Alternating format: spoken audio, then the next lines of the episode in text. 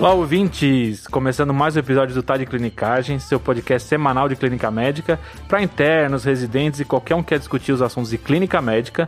Meu nome é Frederico Amorim. O meu nome é Pedro Magno. E meu nome é Cauê Malpig.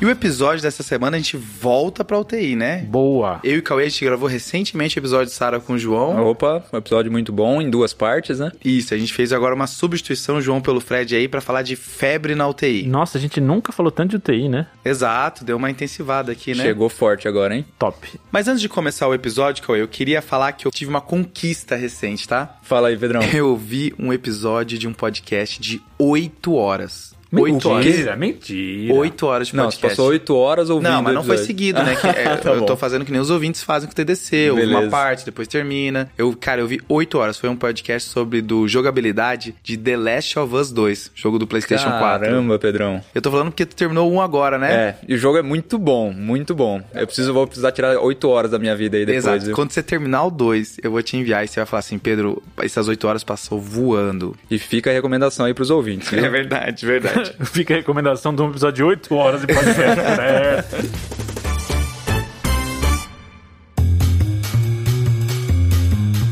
E trouxemos de novo a parceria com a Itbook, hein, Fred? Agora que a gente vai falar de UTI, cara, UTI é um local que a gente sempre tem que checar a medicação, né? Cara, assim, uma prescrição normal de uma UTI tem uns 20 itens, né? Imagina de entender tudo que tá acontecendo ali. Cara, ó, vou te dar um básico. Sedativo. Cada um tem um. Por exemplo, na minha cabeça, eu tenho um que eu sempre uso, eu tenho a dose dele. Mas se passar, eu não sei. Não, e aí às vezes você tá num local e, e não tem aquele seu sedativo, ou aqui o padronizado é outro, né? Ah, você tá acostumado com Propofol? Aqui todo mundo usa Midazolam. Exato, assim, aí, putz, tem midazolam, qual que é a dose? Eu tô acostumado com Propofol. Aí, em bomba, mantém o quanto? Qual que é a complicação? Porque você não tá acostumado, né? Exato. E tudo isso tá no Itbook. Pega o nome do sedativo e lá vai ter a dose, as complicações, tudo que tem que se guiar. Cara, acho que outro exemplo também, além de sedativo, é antibiótico, né? Então, por exemplo, o paciente tá em diálise e aí corrigir dose de antibiótico. Tasa, tem que corrigir? Mero, tem que corrigir? Como é que é? Isso aí lá no Whitebook você clica no antibiótico e aí no tem uma aba chamada ajustes, que é só pra falar os ajustes pra função renal. Cara, isso é bom demais. E, e só lembrar que o TDC tá com cupom pro Whitebook dessa vez, então você vai colocar na área de cupom. Cara, esse nome de cupom ficou bom, né? Clinicagem. Então você coloca clinicagem e você tem 30 dias grátis. Com certeza. Então baixa agora o aplicativo. O link pra baixar tá na descrição aqui do episódio e coloca o cupom clinicagem. Top. Boa. Vamos pro episódio? Bora, bora.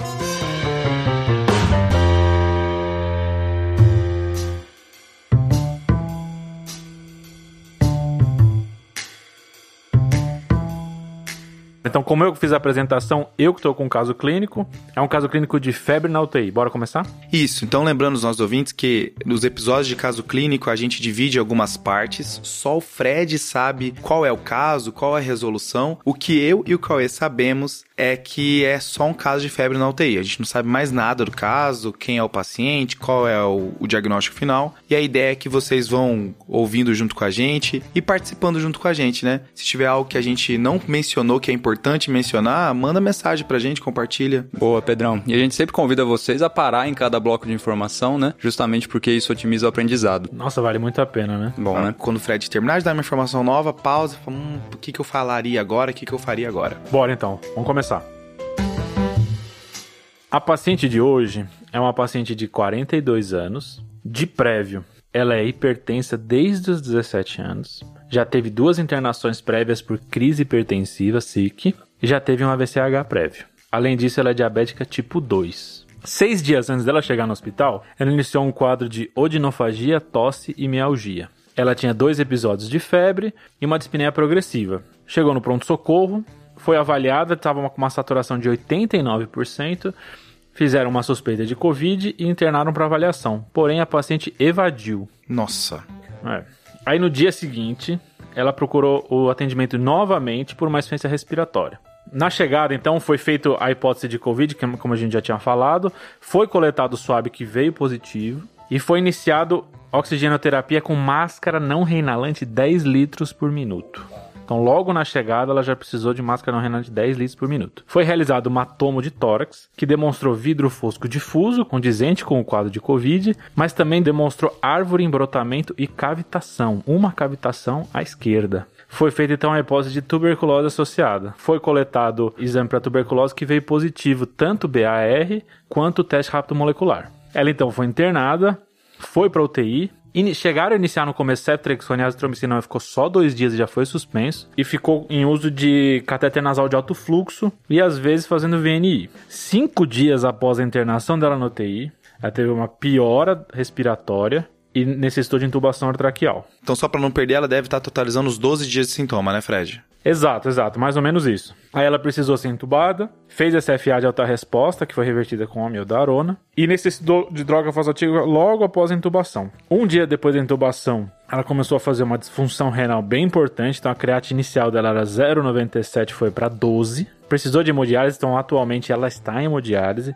E aqui a gente pega quatro dias depois dessa intubação, a paciente faz um episódio de febre. Beleza, Fred, eu acho que é um caso bem complexo, né? Até porque a síndrome é complexa, né? Febre na UTI, né? Sim. Mas vamos só para repassar para quem se perdeu no meio do caminho. É, porque foi muita informação, Eu né? acho que vamos começar sempre baseado no dia onde ela começou os sintomas. Beleza. Então, no sexto dia de sintomas, ela procura o PS, já Perfeito. estava desaturando, já tinha indicação de internar pelo Covid, mas ela acaba evadindo. Isso. No sétimo dia, ela volta, e aí nisso é feita uma tomografia, onde ela tinha cavitações e árvore em brotamento, e no mesmo dia confirmado o diagnóstico de tuberculose. Perfeito. Aí ela passa mais alguns dias na UTI, sendo que no 12º dia de sintomas, que seria mais ou menos o quinto dia de internação, ela é entubada. Isso. E aí, quatro dias após a intubação. Que na nossa linha do tempo seria o 16º dia de sintomas, né? Exato. Que é mais ou menos o décimo dia de internação. Isso. Ela começou a ter febre, que é o momento onde a gente tá vendo ela agora. Perfeito. Só relembrando que durante a internação ela não tinha apresentado outros episódios de febre, ela tinha relato de febre antes da internação, então a primeira vez que ela faz febre é agora. Boa! Só um detalhezinho, pessoal. Essa paciente, desde o início do diagnóstico, ela está fazendo uso do tratamento para tuberculose. Então acho que isso é uma coisa importante para falar. Boa! Beleza, Fred. Bom, Fred, essa paciente, então, ela já tem um histórico extenso, né? Ela já tá com a gente há 10, 11 dias aqui no hospital. É Isso. uma paciente que durante a internação não tinha febre, certo? Exato. Teve febre pré-internação, mas agora não teve. E a partir do momento que uma paciente que tá, pelo menos aí, mais de 48 horas de UTI, faz um novo episódio de febre, a minha cabeça já tá voltada para a investigação dessa febre, né? Que tem até um nome, o nome do episódio, né? Febre em UTI. Top. Acho que é legal você falar isso, Cauê, porque esse é um- uma síndrome clínica que tem revisões, tem vários artigos publicados, tem até guideline, né, de 2008, Sim, né? 2008, um pouco antigo aí, né? Exato. Só que tem um grande problema em volta dessa síndrome, porque os artigos e os guidelines, eles são muito descritivos, assim, né? Não tem uma abordagem muito clara, porque a abordagem, ela é muito particular de cada serviço, baseado na prevalência das doenças no seu serviço e baseado nos patógenos do seu serviço. Então é muito difícil você fazer uma abordagem que contemple tudo. Eles falam que o ideal é, é você ter uma abordagem que é baseado pela clínica e que leve em consideração os custos também, ao invés de uma abordagem protocolar e fixa para todo mundo, né? É isso aí, Pedrão. Uma coisa que eu acho que vem sendo mais universal para direcionar a nossa investigação é justamente não pedir a mesma coisa para todo mundo, né? Mas sim considerar o quadro clínico total do paciente para a gente realmente direcionar nossos pedidos ou nosso exame físico até, né? Boa. Eu acho que um pouco do nosso objetivo nesse episódio é tentar falar de algumas coisas importantes, coisas que não dá pra deixar passar, mas é óbvio que vai ter aquele ouvinte que viu um caso de gota na UTI e que o motivo da febre era isso, que viu prostatite na UTI, que o motivo É. da febre era isso, e que aí não entra na nossa abordagem pragmática, né? Isso, vai ser coisas mais prevalentes mesmo. Boa. Mas acho que podemos começar o episódio, Cauê, que a gente tá falando de febre UTI. UTI, todo mundo sabe, né? Esse ambiente às vezes é meio mutável, às Beleza. vezes a, a UTI vira uma sala de emergência que o paciente tá muito tempo esperando uma vaga, É. um cross que não sai. Depende do hospital, né? Exato. E febre também é uma coisa também meio simples, né? A gente já sabe, só que tem algumas ressalvas aqui, né, Cauê? Isso, Pedrão. A gente tem que tomar cuidado com febre, principalmente no paciente neutropênico idoso, né? Onde nosso limiar de febre vai ser um pouco mais baixo. Então, nesses pacientes, a temperatura central tem que ser maior ou igual a 38 pra gente definir febre, tá? O que na temperatura periférica, Cauê, seria tipo 37,5, né? É isso. Caindo, cai meio ponto, né? Meio ponto, mais ou menos. Boa. E acho que só aproveitar a sua ressalva, uma- lendo pra esse episódio, tinha uma informação que é óbvia, mas é aquela que você não tá estruturada, né? Tá. Pacientes em ECMO e pacientes em terapia de substituição renal contínua, né? Tipo prisma, esses Sim. aparelhos. O paciente, ele não faz tanta febre assim de, na vigência de processos que fariam Que febre. geram febre. Por causa que a temperatura fica da máquina, né? Entendi. Então fica essa Nossa, ressalva aí. Informação, meu Deus. Aqui agora você me fez lembrar de ter um ponto importante que eu vi em um estudo, Pedrão, que é sobre calafrios. Hum. Que calafrios e picos de febre também estão muito associados a processos infecciosos. Então, um paciente com calafrio na UTI é muito importante também, tá? Aí o Cauê falhou, tá, Fred? Falhou. O- Não ouviu, ele não não ouviu. ouviu. A gente tem um episódio só de hemocultura que essa frase é falada, o episódio número 33. Achamos uma falha no Cauê. Beleza? Obrigado. Acho que vale a pena também fazer a diferença entre febre e hipertermia, né, Cauê? Beleza, Pedrão, vamos lá. Porque aqui, febre é uma resposta a um estresse fisiológico que vai alterar a resposta hipotalâmica, né? Sim. E hipertermia não tem nada a ver com isso, né? É diferente, né, Pedrão? A hipertermia é um excesso de de calor, né? Então pode ser, na verdade, de qualquer fonte e o nosso corpo não vai estar conseguindo se livrar desse calor. Boa. E aqui são três mecanismos principais de hipertermia que o paciente pode fazer isso, né? Então os principais mecanismos aqui, Pedrão, é medicamentoso, Beleza? endocrinológico e ambiente externo, né? Como insolação, por exemplo. Insolação. O cara me traz insolação. Cara, é foda porque você pensa que insolação é queimadura de primeiro grau quando você vai na praia, Isso, né? exato. Só que insolação, em inglês é heat stroke, né? Aí quando você bota pra traduzir, dá o golpe de calor.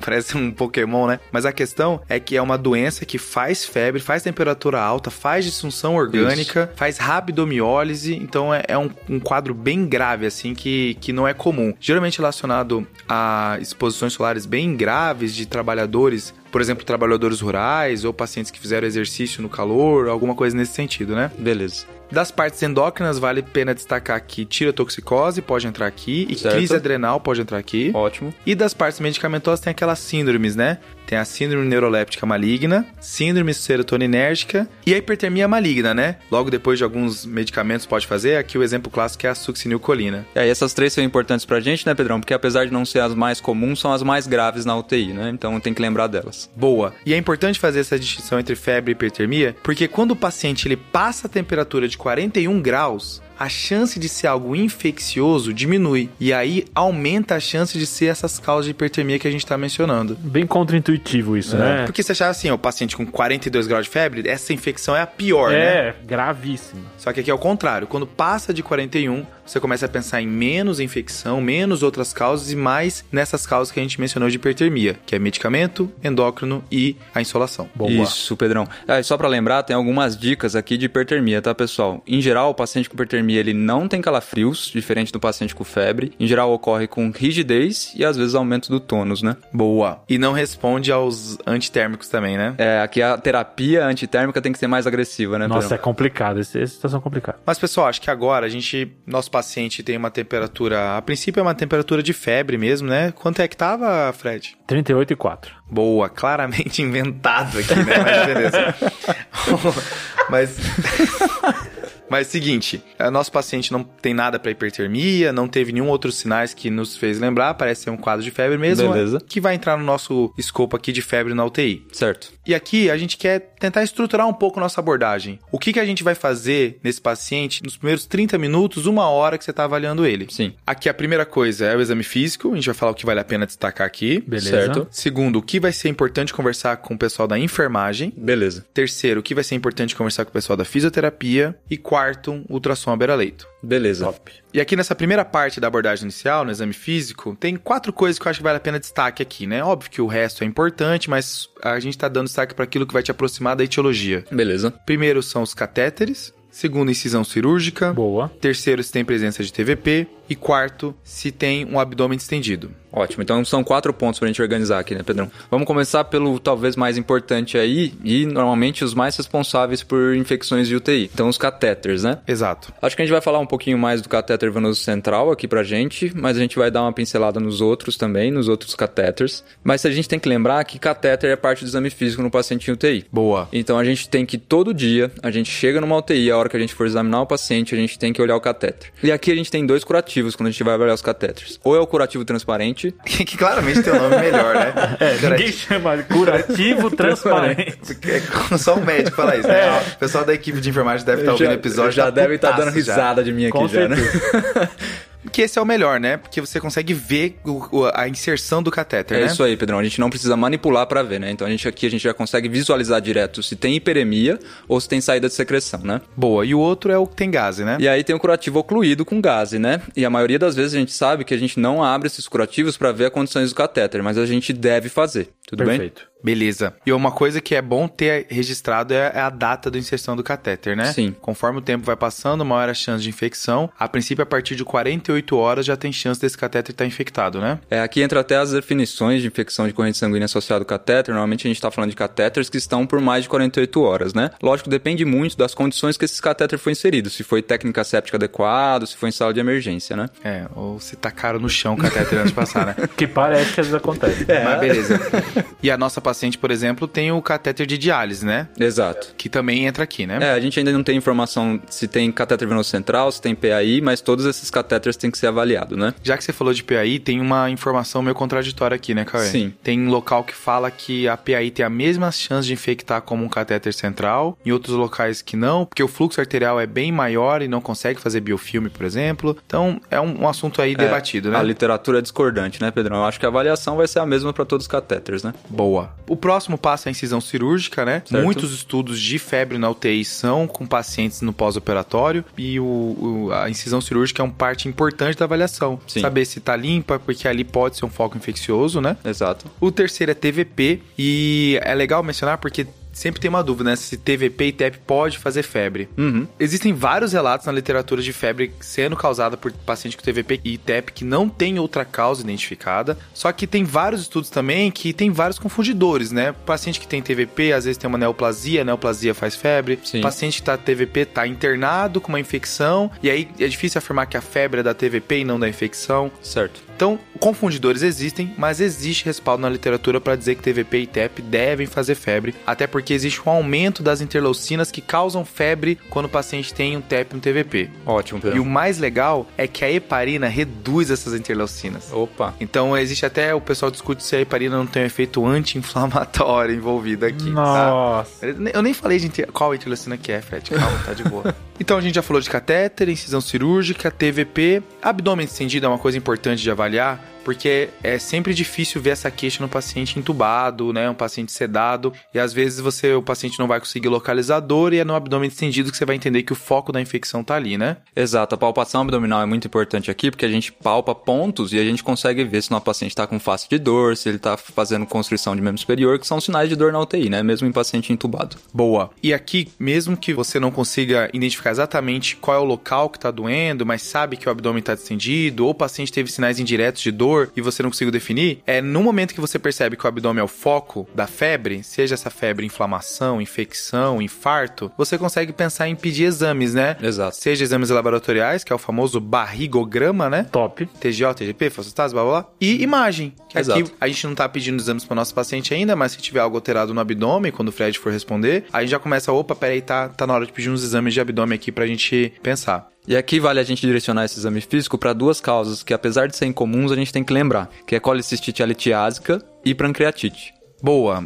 É, Essa colicistite litiásica é bem de paciente grave, né, Cauê? Isso, Pedrão, que é a inflamação da vesícula na ausência de litíase, né? Então pode acontecer por múltiplas etiologias no paciente crítico. Dengue é famoso por fazer isso, né? Tem alguns relatos. Sim. Mas tem várias, né? Estudando pra esse episódio tem um Inclusive, monte. sepse à distância pode causar também, né? Então é muita coisa. Boa. E com isso a gente fecha as principais coisas do exame físico. É óbvio que se você perceber que tem uma artrite, se perceber que tem uma celulite, coisas diferentes, né, vai te ajudar a se aproximar. Aqui uma abordagem mais geral aqui, né? Boa. Beleza. E a segunda parte agora é falar com a enfermagem, né? Porque ela vai ter algumas informações muito importantes aqui para te aproximar da causa da febre. Que aqui a gente separou duas, Sim. que é se o paciente tem presença de escaras e como que elas estão, Beleza. e se o paciente está tendo diarreia. É, e aqui a comunicação é muito importante com a equipe, né? Porque a gente tem que saber a evolução da escara ao longo do tempo do paciente na UTI. Porque uma escara que é superficial, às vezes ela pode se tornar uma escara profunda e infectar. E vale lembrar que a escara por si só pode dar febre, não necessariamente que ela está infectada, né? Então a gente tem que acompanhar de perto e tem que ser algo rotineiro nas nossas visitas, a gente perguntar de como que tá, né? Boa, Cauê. Porque aqui na, na UTI é muito conversar com a equipe, né? Pra você tentar Isso. descobrir essas informaçõezinhas que às vezes é bem difícil de chegar. É, Pedrão, e aqui só uma dica besta, só pra não ter erro, porque cada dia tem uma pessoa diferente na UTI. Tirem fotos. Todo dia tirar a foto da úlcera pra gente ver o acompanhamento, tá? Boa.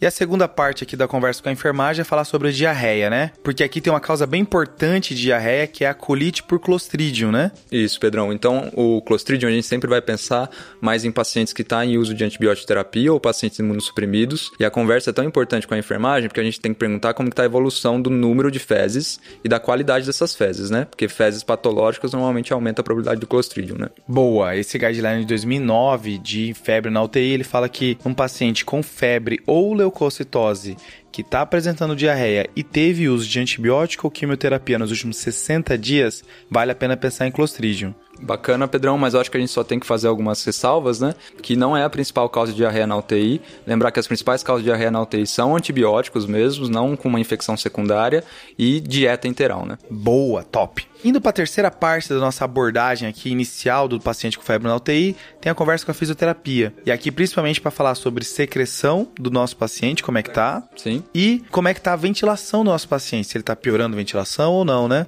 E aqui tem um critério muito importante de temporalidade, né? Certo. Normalmente a gente vai pensar em pneumonia associada à ventilação no paciente que está em ventilação mecânica por mais de 48 horas. Uhum. E a nossa conversa com a físio fica muito importante de a gente perguntar diariamente como que está a evolução dos parâmetros ventilatórios do nosso paciente e como está a evolução da secreção, se está ficando mais espessa, se está ficando mais purulento, porque são os principais critérios que a gente tem para pensar realmente em pneumonia associada à ventilação, né? Boa. E por último, tem o ultrassom ao beira-leito, né? A gente já fez um episódio de ultrassom, o episódio 45, onde fala algumas coisas, e lá a gente fala de ultrassom pulmonar, Beleza. que a gente consegue utilizar para tentar achar a causa, né? Você consegue ver sinais de consolidação no ultrassom pulmonar e isso te aproxima das causas pulmonares. Só tem um problema que às vezes o paciente tem já algum problema pulmonar, alguma dificuldade que vai dificultar você ver. Assim como no ultrassom, como por exemplo no raio-x. Essa paciente que tem coronavírus, tem tuberculose, o ultrassom provavelmente vai ter muita dificuldade de tentar ver uma coisa nova, né? Com certeza. Talvez um derrame pleuralzinho para pensar em empiema. Exato. Então o ultrassom pulmonar cai bem aqui. Aí tem outras três coisas que o ultrassom consegue ver também, Tá? que é a vesícula, Sim. para pensar na colitiase e a litiase que você tinha mencionado, né? Exato, é fácil de fazer, a beira-leito, dá para treinar isso, né? Boa. TVP, que a gente também já mencionou como uma das causas possíveis de febre. Certo. E bexiga. Opa, beleza, Pedrão. E aqui é importante porque bexigoma tá relacionado a infecções urinárias, né? Certo. É difícil você avaliar a infecção urinária no paciente na UTI, porque paciente com sonda vesical, a chance de colonização é muito grande. E Sim. você sempre fica na dúvida do que é colonização, o que é infecção, mas a presença de bexigoma te ajuda a pensar nisso, né? Isso aí. Beleza, então só pra gente fechar aqui, o primeiro bloco é exame físico. No exame físico a gente vai ver catéter, Pensando em infecção de corrente sanguínea, né? a gente vai ver incisão cirúrgica, Pensando em infecção de sítio, de cirúrgico, né? Pós- Pós-operatório. a gente vai ver TVP, ok. a gente vai ver abdômen distendido ou dor abdominal. Pensando naquelas causas abdominais, tem pancreatite, tem colicistite elitiásica. Beleza, aí a gente vai conversar um pouquinho com a equipe de enfermagem pra ver escara Isso, pensando em infecção de pele, causando isso. e pra ver diarreia também. Isso, pensando nas colites, né? Beleza. Aí a gente vai conversar com a equipe da físio, então pra ver secreção e como que tá o ventilador mecânico. Boa. Pensando pe- aqui em pneumonia associada à ventilação. Beleza. E aí a gente vai passar pro bloco do ultrassom. Aqui então a gente vai ver pulmão, a gente vai ver vesícula, a gente vai ver TVP e a gente vai ver bexigoma. Exato. Acho que é importante mencionar que nem todas as causas que foram citadas aí são infecciosas, né? Certo? Por exemplo, TEP, TVP são causas não infecciosas. A gente tinha mencionado as hipertermias, que também são causas não infecciosas. É, só vale a ressalva que tem vários estudos diferentes de epidemiologia na UTI, mas existe um uma tendência, um padrão de ser praticamente metade metade. Metade infecciosa, metade não infecciosa. Que é muito, né, para não infecciosa. É Muito. muito. É, eu tô falando isso justamente para tirar dos nossos ouvintes aquela associação de febre igual infecção, né? Exato. Então, se você não vê nenhum outro sinal, talvez sejam causas não infecciosas, né? É por isso que é importante essa investigação. Boa. Você consegue achar cortes que tem até 70% de infeccioso, mas a maioria tá nessa meia meio. Certo, Pedrão. Feita a nossa abordagem inicial, Fred, e aí? O que, que a gente consegue de informação nesses primeiros 30 minutos? Perfeito. Então, pessoal, de dispositivos, esse paciente tem um catéter venoso central em veia jugular interna direita, um Shire na veia femoral direita, um catéter de diálise, uma PAI na radial direita, o tubo, a sonda nasointeral e a sonda vesical de demora. De datas, todos foram colocados durante a intubação, menos o catéter venoso central, que foi colocado dois dias antes. Então, central tem seis dias e os restos tem quatro dias, né? Perfeito.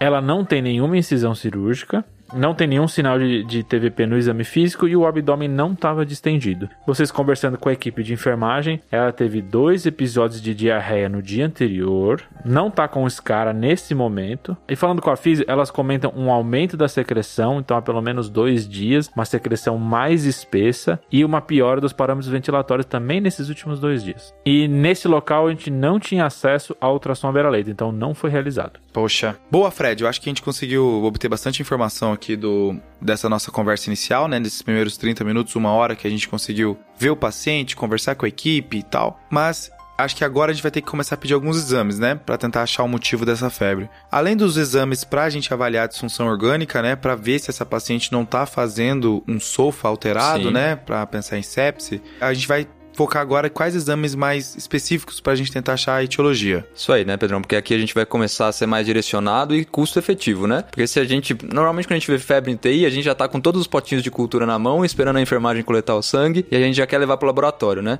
Mas eu acho que a gente dá, dá para ser mais específico que isso e dá para ser mais direcionado pro nosso paciente, né? Boa, Coé. Eu acho que a gente consegue falar de três locais de culturas clássicos aqui, né? Que é aspirado traqueal, hemocultura e cultura urinária, né? Urocultura. Certo. Primeiro, aspirado traqueal, acho que ela precisa, né? Beleza. A impressão que dá é que a infecção dela localizou no pulmão, ela parece ter uma piora respiratória, tá muito próximo do diagnóstico de PAV dela, né? Eu acho que vale a pena a gente tentar ver se consegue isolar alguma bactéria aí nesse aspirado traqueal. É isso aí, Pedrão. Então aqui a gente tem que lembrar que ela já tá mais de 48 horas entubada, então ela já fecha o critério de temporalidade. Boa. E ela tem direcionamento para infecção de pulmão, né? Pneumonia associada à ventilação. Ela tem aumento da secreção e ela tem uma piora do padrão ventilatório, né? Acho que é legal você falar isso, Cauê, porque se eu colho essa cultura de aspirado traqueal sem esse direcionamento, eu vou ficar na dúvida o que é colonização e o que é infecção. Exato. E esse é um problema em todas as culturas no paciente grave, assim, no paciente de UTI. Porque ele pode estar colonizado por várias coisas e não ser essa a explicação da febre dela, né? Então, só que aqui, ela com piora da secreção, piora dos parâmetros ventilatórios, vale a pena coletar um aspirado traqueal sim. Muito bem indicado, né? E aqui eu acho que o maior cuidado que a gente tem que ter com a cultura em si é que a gente tem que pedir uma cultura quantitativa, tá? Porque importa pra gente quantas unidades formadoras de colônia que vai crescer naquela secreção. Então, pra gente considerar significativa aqui por aspirado traqueal, tem que ser um milhão de unidades formadoras de colônias ou mais. Beleza, Cauê. O próximo agora vai ser as hemoculturas, né? Beleza? Assim, tem várias ressalvas que a gente vai falar agora, mas não sei se eu ia coletar dela, sabe? Porque ela parece estar localizando no pulmão essa piora infecciosa, apesar de ela já ter catéteres há mais de 48 horas. Certo. E só pra ficar com uma consciência limpa, ela não tá chocada pra pensar em sepse, né, Fred? Então, Pedrão, logo após a intubação, ela tinha precisado de droga vasoativa e realmente eles estão com dificuldade de desmame dessa droga agora.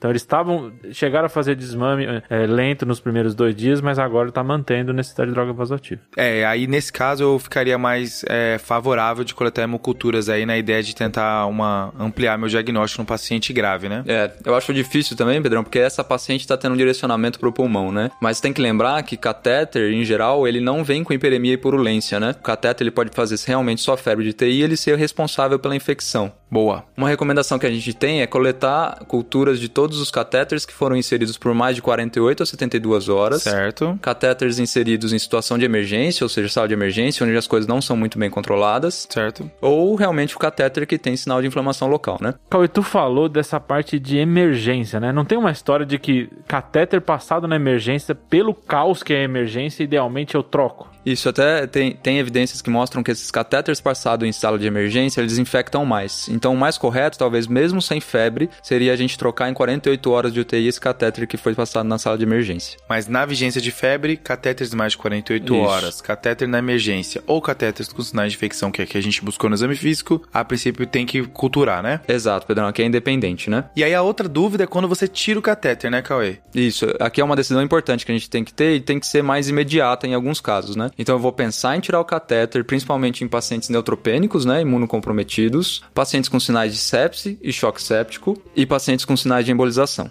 Boa. Então, a princípio, a nossa paciente que tá com essa droga vasoativa que teve uma melhorinha e voltou a piorar, vai ter que trocar o catéter porque pode ser um foco de infecção, né? Exato, pior hemodinâmica a gente teria que trocar, né? Boa, Cauê. E na hora que eu tiro o catéter, tem a questão de enviar a ponta do catéter para cultura, né? Isso, Pedrão. O mais adequado aqui, na verdade, seria a gente coletar a hemocultura do catéter e mandar para análise. Quando a gente tira a ponta do catéter, pode ser que esse catéter esteja contaminado e não necessariamente signifique infecção, tá?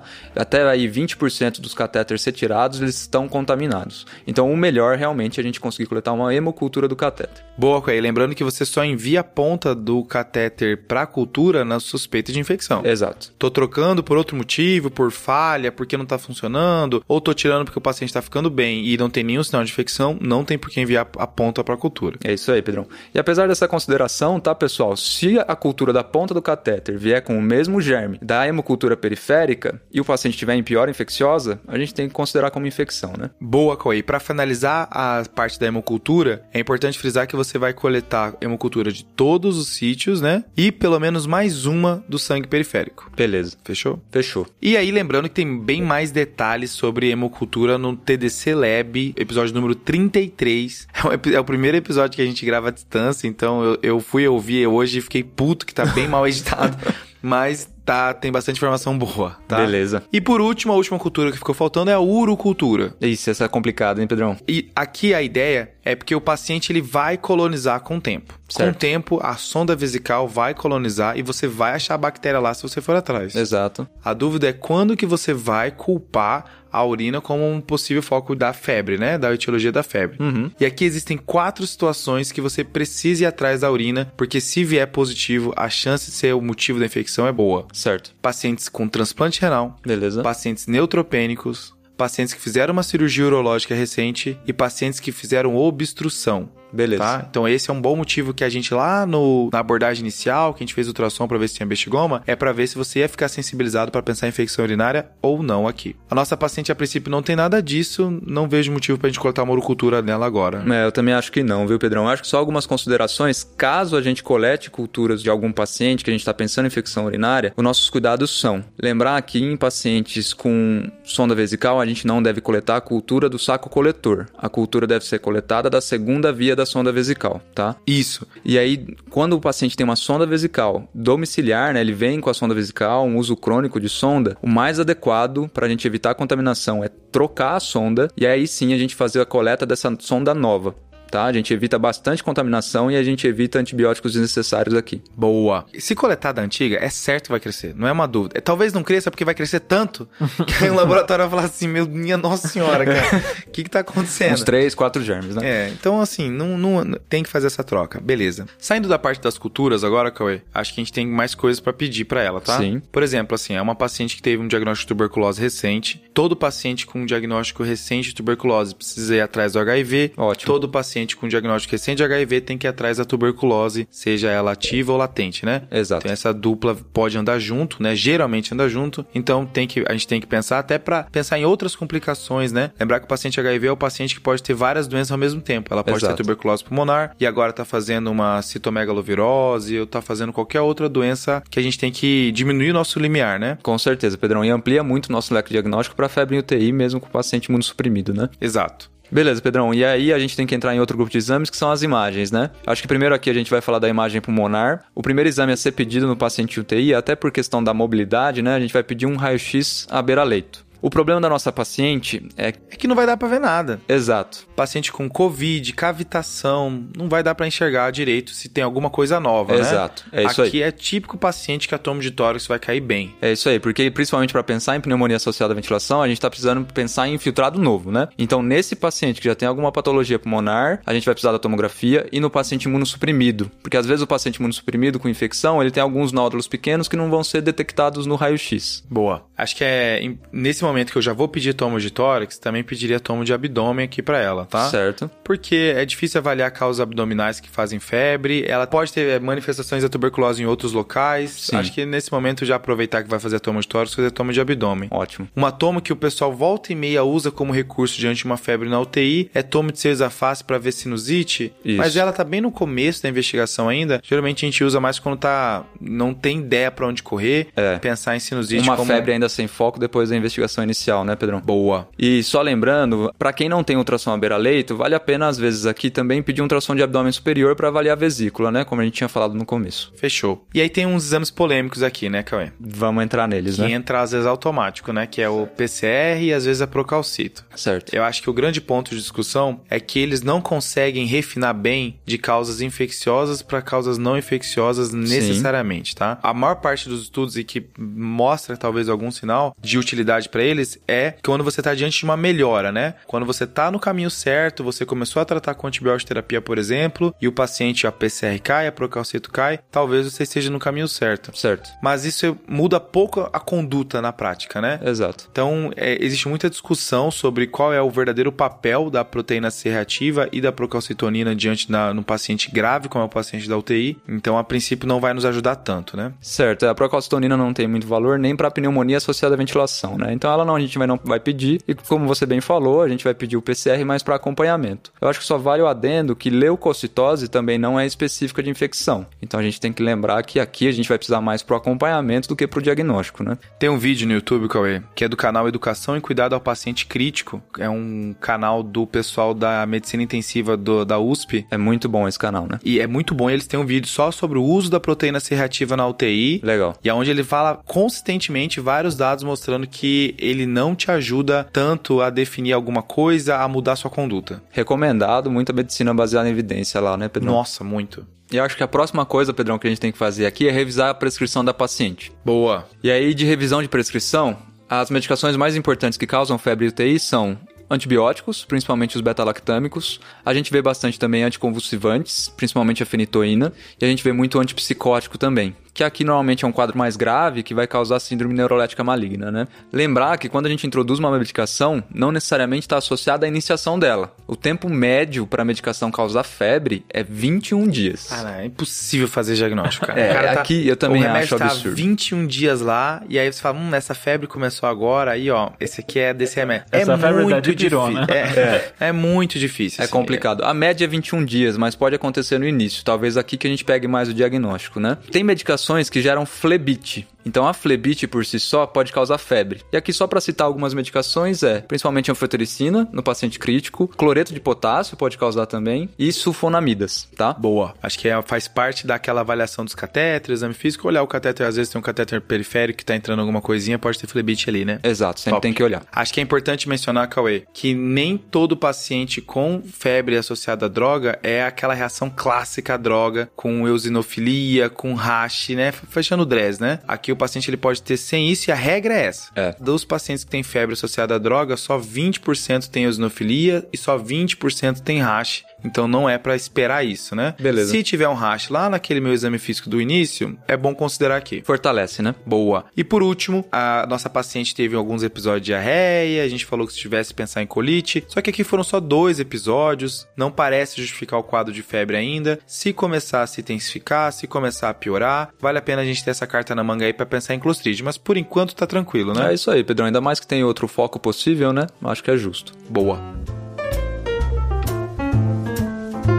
Então, pessoal, vou tentar resumir as perguntas que vocês me fizeram. Assim que a paciente foi entubada, foi iniciado Tazocin. Certo. Até essa diarreia, na visão do pessoal da UTI, eles associaram a essa medicação. Idealmente teria que ter sido coletado um aspirado traqueal lá naquela época, né? Do- No momento da intubação, né? Não foi coletado nenhuma cultura naquele momento, Tá. Certo? mas foi iniciado o Tazocin. Outras medicações que a paciente estava junto com o Tazocin foi o Ripê, Uhum. Tá. e essa paciente estava com dexametasona, por causa do Covid. Tá, sim. Certo. Além disso, ela estava com procinético, então ela estava com bromoprida, dipirona, se necessário. Beleza. Tá Tá bom. bom. Além disso, heparina profilática e omeprazol. E nesse momento da febre, então o que, foi feito? Coletado culturas do catéter venoso central e do Shire. Não foi coletado cultura da PAI. Tá. Foi coletado cultura de urina Certo. e não foi coletado clostrídio. Tá bom. Beleza? Foi solicitado também uma cultura de aspirado traqueal. Tá bem. E foi solicitado, naquele momento, uma tomografia, que nem vocês comentaram, e um ultrassom de abdômen. Tá Beleza. bom? Qual que é o problema? Essa paciente, no dia que fez a febre, teve uma parada. Opa. Então, Caramba. Mudou o jogo, hein? mudou o jogo. Coletaram exames, fizeram a suspeita de que tenha sido por hipercalemia. Tá bom. Por causa da parada, ela não conseguiu descer para tomo e acabaram pedindo um raio-x no leito e mantiveram o ultrassom. Tá bom. Beleza. Pós-parada, ela necessitou agora de mais droga vasoativa. Então ela tava só com noradrenalina, agora tá com noradrenalina e vasopressina. Certo. Beleza? Ok. Nesse momento da parada, é iniciado para ela meropenem e vancomicina. Então, trocado o TAS por meropenem e vancomicina. Tá. E dois dias depois, o que, que a gente tem de resultado de tudo isso? Hum. O raio-x tinha um infiltrado bilateral. Tá, isso era certo, né? É. O ultrassom de abdômen mostrou distensão de alça apenas. Ok. Tá bom. Na hemocultura, cresceu em uma amostra Staphylococcus captis em um dia e três horas. Famoso. A urocultura foi negativa. Beleza. Tá bom. O aspirado traqueal não cresceu bactéria e, por enquanto, tá como IFAS e pseudoIFAS, aguardando cultura para fungos. É isso que a gente tem até agora. Os catéteres foram trocados,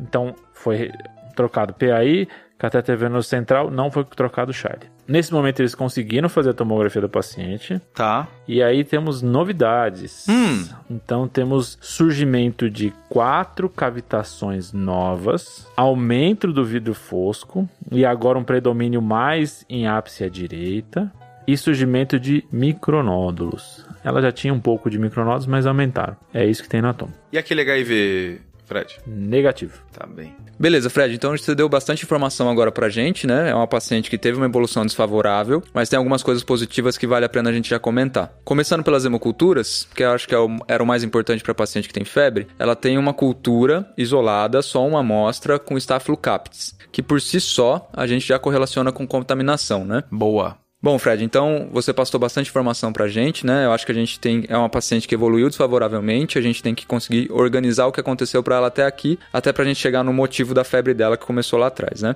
Então, falando primeiro das hemoculturas. Boa. É uma paciente que teve um- uma cultura positiva para Staphylococcus, Isso. que é um germe muito associado à contaminação. Eu acho que vale a pena a gente saber se era de sangue periférico ou se era do catéter. Era de catéter. Certo. Então é importante porque cresceu só no catéter, a gente não pariu com uma hemocultura periférica para fechar critério de crescimento, e ela cresceu em muito tempo, né? Ele cresceu em mais de 24 horas. Isso, então um também dia e três horas. Isso, então isso também é indicativo de contaminação, certo? Top. No episódio de hemocultura, que a gente, o Rafa até traz a informação de que essas bactérias podem estar colonizando subcutâneo. Sim. E a cultura pode estar positiva mesmo você fazendo a higiene adequada do, do local, né? Antes de coletar. Certinho. Então esse aqui não deve ser o responsável, né? Puramente contaminação. Boa. A urocultura veio negativa, né? E aí o aspirado traqueal cresceu IFAs e pseudo-IFAs, né, que são bem sugestivas de cândida, mas aí o mesmo problema que a gente já tinha mencionado, né, se o que é colonização e o que é infecção. Porque a cândida ela pode estar colonizando as- o, o pulmão, ela pode colonizar a urina, o que ela não coloniza é hemocultura, né? Exato. Se vier cândida na hemocultura, isso deve estar sinalizando infecção e aí não tem dúvida. Sim. Só que Cândida é um processo importante na UTI, né? Tem um trabalho de 2009 que mostrou até 18% de prevalência de culturas positivas de Cândida. Certo. E ela está relacionada principalmente a alguns fatores de risco. Você tem que pensar quando tem algumas situações. Por exemplo, uma clássica é pancreatite, que aí teve que fazer uma nutrição parenteral.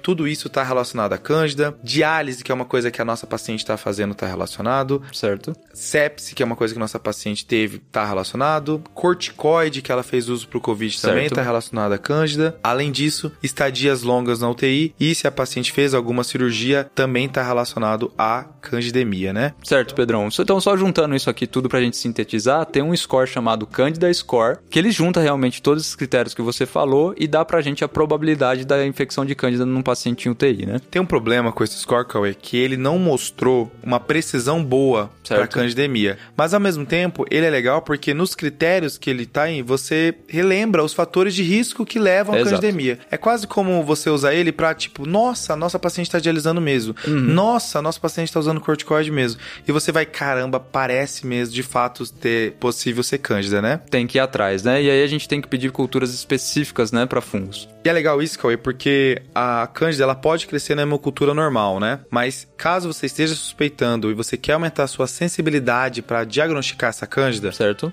A revisão da Nature de 2018, ela aponta quatro medidas que você pode fazer para aumentar a sua sensibilidade. Beleza. Você pode coletar mais vezes culturas, né? Óbvio. Certo? Você pode aumentar o número de ml que você coleta por frasco, então coletar 40 ml Certo. é, também é óbvio, né? Normalmente uma faixa de 30 a 40, né? Um volume adequado. Boa. Você pode coletar em frascos específicos para fungo, vai aumentar a sua sensibilidade também. Certo. E você pode coletar antes de ter iniciado um antifúngico, né? Ótimo. Medidas meio óbvias aqui, mas é Sim. bom frisar que pode aumentar a sua sensibilidade diante de uma possibilidade de uma candidíase invasiva. Boa. Mas só que a nossa paciente, além disso, ela teve essa piora dos achados respiratórios, né? Dos Sim. achados pulmonares. Ela aumentou o número de cavitações e micronódulos e fica a dúvida se é tudo da doença que a gente já diagnosticou, Sim. que aí é o vidro fosco, que é o Covid e as cavitações da tuberculose, ou se tem algo a mais. Certo. Será que essas cavitações viraram hospedagem para alguma outra bactéria, para algum Uhum. outro fungo? Exato. Será que tem alguma coisa por trás que a gente está deixando de fazer o diagnóstico nessa paciente que está grave, né? É porque a gente sempre fala em cândida, né? Mas quando a gente tá falando de um paciente agora já imunossuprimido e que tem cavitação associada à tuberculose, né? Tem outros fungos que a gente tem que pensar. Aqui, por exemplo, aspergilos, né? Exato. Tem relatos de aspergilos num paciente COVID que usou corticoide, né? Exato. Então é uma coisa que talvez, pra gente se aproximar do diagnóstico, vai precisar talvez até de um lavado broncoalveolar agora. Isso. E aí tentar fazer tanto cultura para bactérias, Uhum. fungos e dá pra pedir até a famosa galactomanana, né? Certo. O que, que é isso aí, Pedrão? Conta pra gente. Que aqui, Cauê, é um fragmento da parede do aspergilos que pode te ajudar a positivar. Você pode Certo. pedir no aspirado traqueal, pode pedir na hemocultura também. Uhum. Se estiver suspeitando de aspergilos, ele vem positivo. Bastante utilizado nos, nas enfermarias de hemato por aí. É isso aí, Pedrão. Então, falando lavado, eu acho que já que a gente vai pedir, essa paciente merece, a gente tem que pedir completo agora, né? Então, cultura para bactéria, cultura para fungo. Aqui a gente vai pedir, então, realmente a galactomanana. Fica a dúvida se a gente vai fazer a biópsia, dependendo da estabilidade da paciente, de como que tá a ventilação mecânica dela. Boa. Mas eu acho que não é obrigatório fazer logo de início, tá?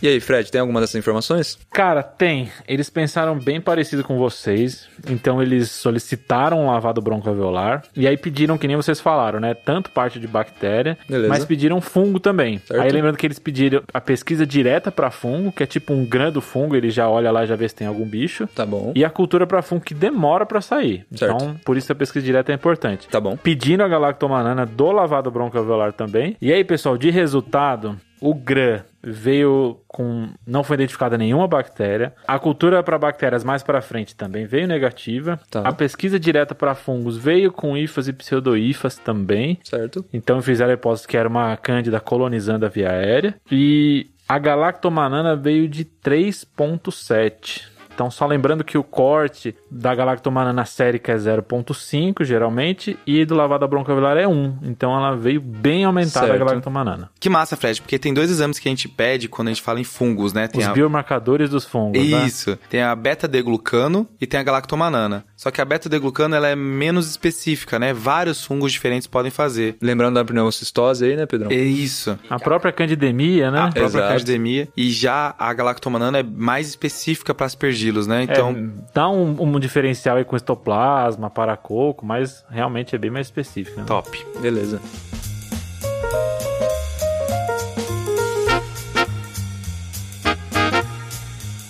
Então o diagnóstico final do caso foi uma aspergilose pós-Covid, né? O pessoal tá chamando isso de CAPA, que é Covid Associated Pulmonary Aspergillosis. Caraca, bicho, eu- eu ach- achei meu novo despertador aí. Quero, quero acordar ouvindo o Fred falando inglês. Para esse paciente foi iniciado anfotericina B. Beleza. Infelizmente, esse paciente não apresentou melhora e Tá. evoluiu para óbito três dias depois. Puxa vida. É complicado, bem grave o caso. Uhum. Então, só lembrando de um pouquinho dessa, desse fenômeno, né, que é a aspergilose pós-Covid, a gente tem geralmente três apresentações no ser humano de associadas à aspergilose, né? A gente tem uma manifestação mais associada à hipersensibilidade e alergia. Uhum. A grande representação disso é a BPA, né? A aspergilose broncopulmonar, broncopulmonar alérgica. Que é tratada mais com corticoide do que com antifúngico, né? Exato. Pro outro lado, a gente tem para os pacientes com menor imunidade, então neutropênicos, pacientes transplantados, etc., a gente tem a aspergilose invasiva. E no meio do caminho, a gente tem a aspergilose associada a cavitações. Então, Certo. o paciente já tem alguma alteração estrutural, o aspergillus vai lá e faz o estrago. Então, a aspergilose invasiva estava bem associada a pacientes neutropênicos transplantados, mas tem algumas situações em que ela pode aparecer não necessariamente nesses pacientes. Já tinha sido vista pós-influenza Uhum. e agora a gente está começando a ver pós-Covid, né? Então, geralmente são esses pacientes que estão há mais tempo internados na UTI, então em uso de ventilação mecânica, tempos prolongados de UTI e uso de doses altas de corticoides. Três coisas que esse paciente batia. Tava fazendo, né? E além disso, esse paciente tinha uma a mais que ele já tinha tuberculose, né? Então, a colonização por aspergillus, pelo menos, a chance dele era muito maior de ter. Tá. E aí, esses pacientes, como é que eles se apresentam geralmente, né? Então, é, geralmente é uma piora do, do padrão pulmonar, pode ter um quadro de febre persistente, e na imagem do tórax pode ter milhares de apresentações. As clássicas são o sinal do halo, Uhum. Tá. novas cavitações, Então essas cavitações da paciente, pode, essas novas que surgiram, pode já ser o aspergilo, né? Exato, a a hipótese é essa, que essas novas cavitações foram de uma aspergilose invasiva. Entendi. certo? E por último, o sinal do crescente. Boa. Beleza. Só que, mesmo na ausência desses três, você pode ter a condição. E ela confunde Tá. muito que esse paciente já tem uma alteração da TC alterada pelo Covid, né? Sim. E fazendo essa suspeita, aí a segunda dificuldade é como diagnosticar. Tá. E aí, o diagnóstico ideal seria por uma biópsia transbronca, onde eu vejo o fungo invadindo o tecido. Tá. Então, esse é o diagnóstico de certeza.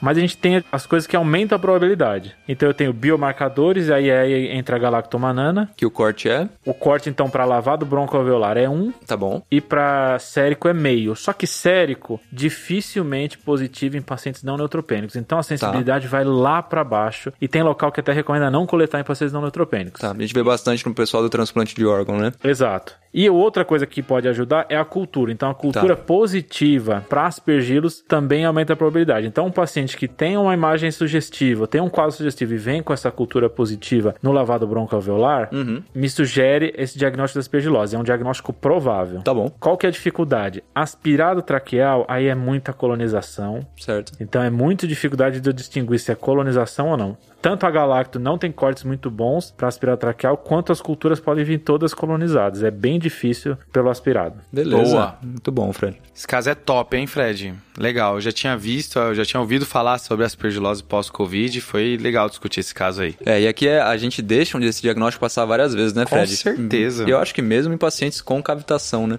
Cara, e tem um dado muito top. Tem uma, uma pesquisadora europeia que ela fez o seguinte: ela pegou pacientes em UTI, viu a necrópsia desses pacientes de UTI e viu quais que eram os diagnósticos que as pessoas não tinham dado que mais apareciam para ela. Tá. E um dos tops dessa lista era a aspergilose invasiva, mesmo, Caramba. Tá aí, e né? mesmo em pacientes não neutropênicos, Tá. não imunossuprimidos. Tá aí, né? Pra gente prestar mais atenção mesmo. Boa. Beleza. Com isso a gente encerra o nosso caso, né? Encerrado. Tá na Muito hora bom. do desafio e dos salves. Boa. Fechou.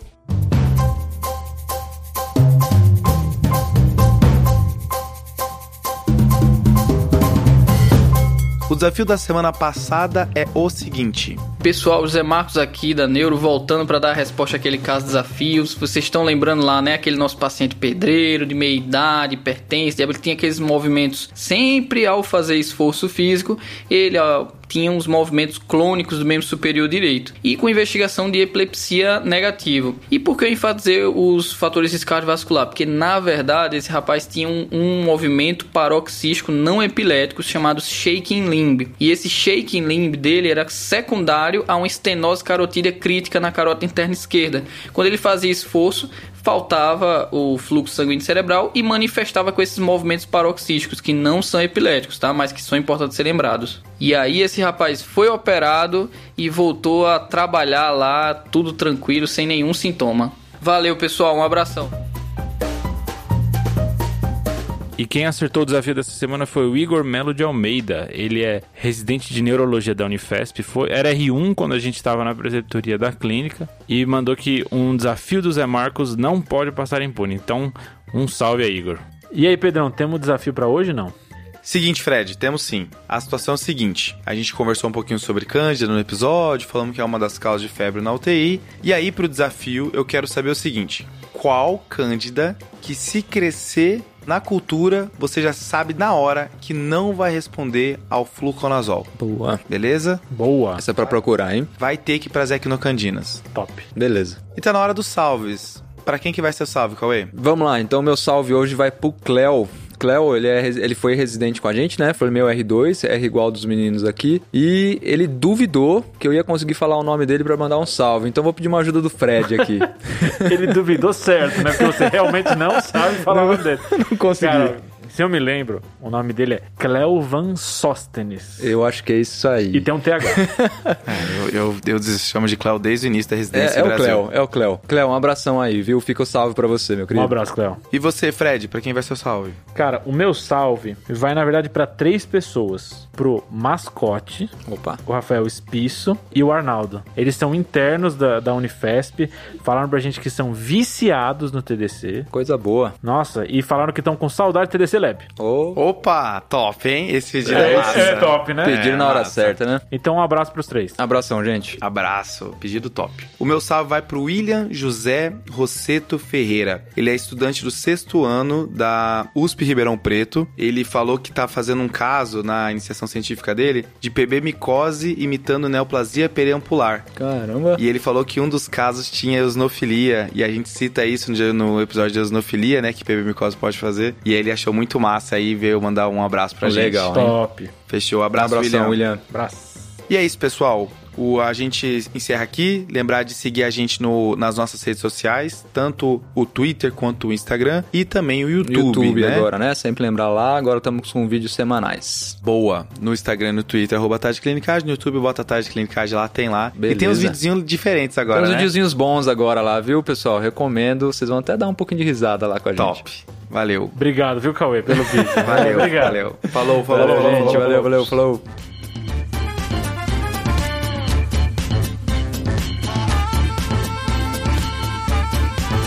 Esse podcast tem como objetivo educação médica. Não utilize como recomendação. Para isso, procure o seu médico.